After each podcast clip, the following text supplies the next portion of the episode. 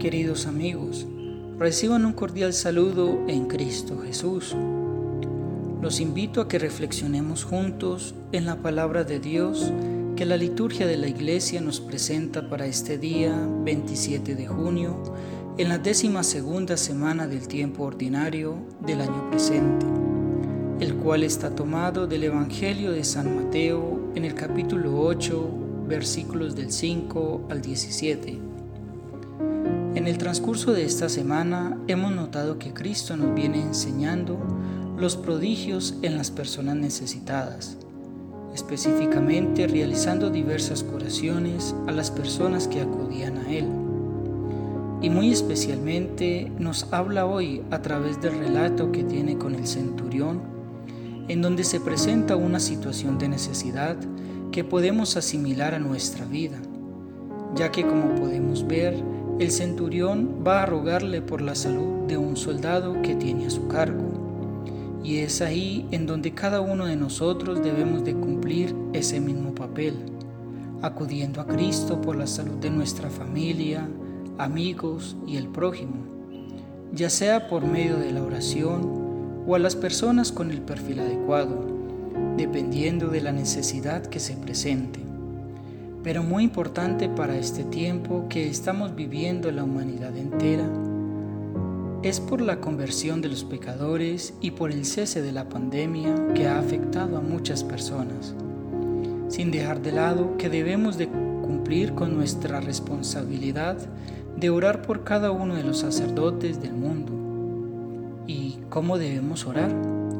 Una de las maneras nos la enseña el centurión en donde manifiesta con sus palabras y obras la fe que posee, y además de ello, la confianza que deposita en Cristo y la certeza de que se realizará el milagro por el cual intercede ante Él por su soldado.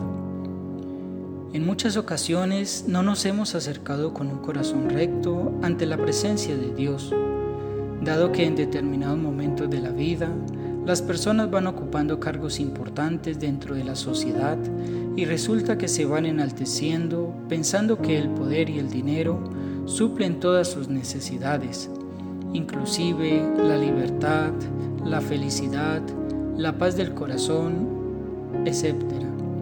Y no se atreven a acercarse a Dios para implorar su sanación.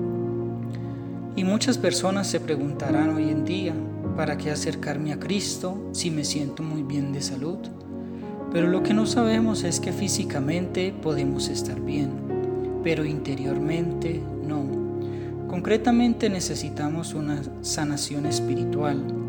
Debemos aprovechar el regalo que Dios nos da día a día, despertando nuevamente, y acercarnos a la confesión para reconciliarnos tanto con Él como con el prójimo y podamos estar en paz.